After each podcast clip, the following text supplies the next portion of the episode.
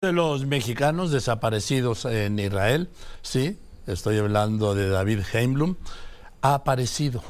Y esto es milagroso y le aprecio mucho a su hermana Shirley Heimblum que me haya aceptado esa llamada. Shirley, felicidades.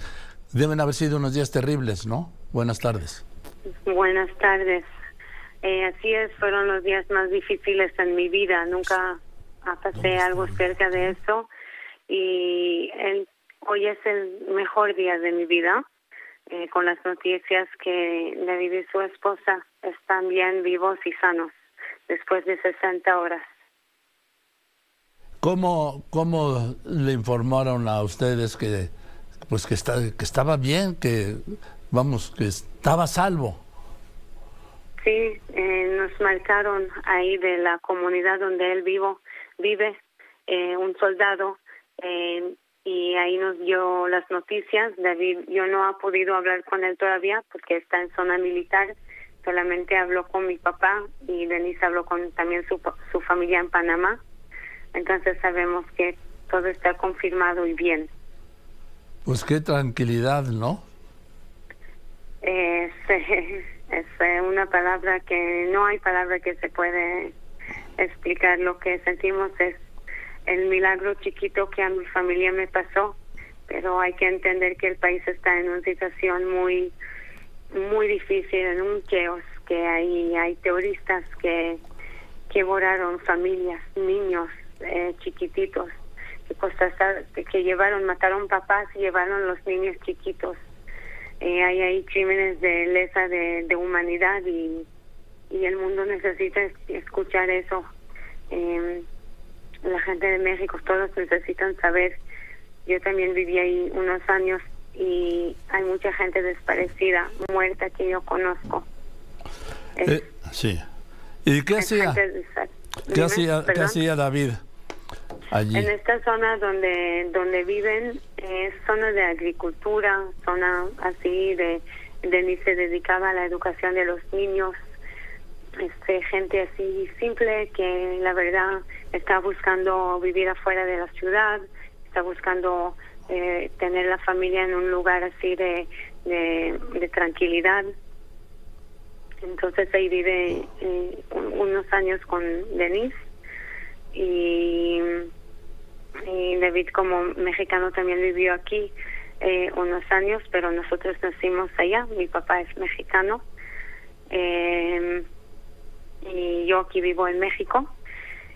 Y así como tenemos la conexión con el país de México, que tiene buenas relaciones todos los años con el país de Israel.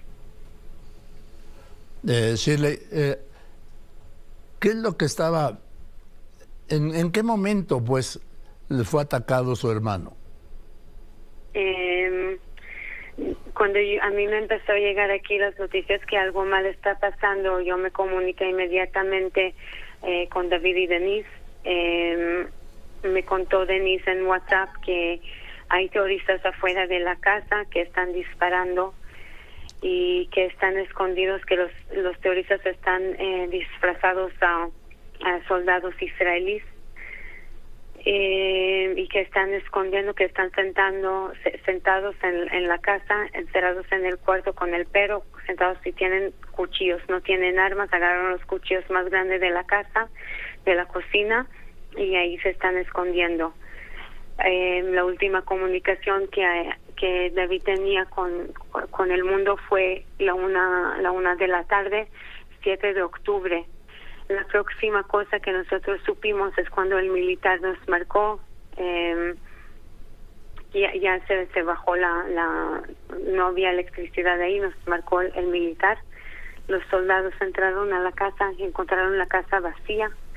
Eh, nos dijeron que David y Denise no se encuentran en la casa, comparar a otras casas que sí encontraron gente viva o gente muerta, o que encontraron casas con sangre, pero eh, que que que la la que, que, con sangre y que se llevaron la gente.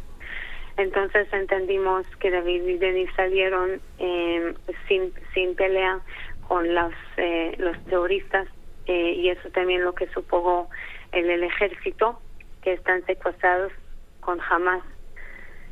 Eh, ahí pasaron muchas horas, días, eh, y después eh, David y Denise estuvieron escondidos ahí abajo de la cama. Es que no quisieron salir porque pensaron que ahí están los terroristas disfrazados, porque todo ese tiempo hay que entender, cuando entró el militar israelí, eh, siguieron luchar, sacaron a la gente abajo de disparos.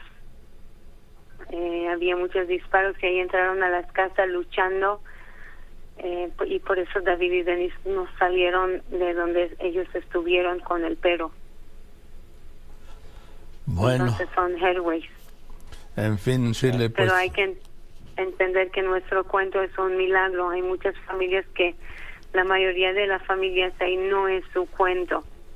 Hay, hay, hay niños, de niñas de dos años, de tres años que se llevaron adentro de Gaza y, y que hay otros niños le están eh, abusando. La situación está muy mal. En fin, pues decirle felicidades por haber encontrado a su hermano, haber encontrado a David con vida, sano y salvo. Gracias por haberme contestado y le mando un saludo. Gracias, gracias a ustedes. Muy buenas tardes. Es Shirley Heiblum, hermana de David Heiblum, que lo encontraron con vida después que se le había dado, de origen mexicano, sí, que se le había dado por desaparecido.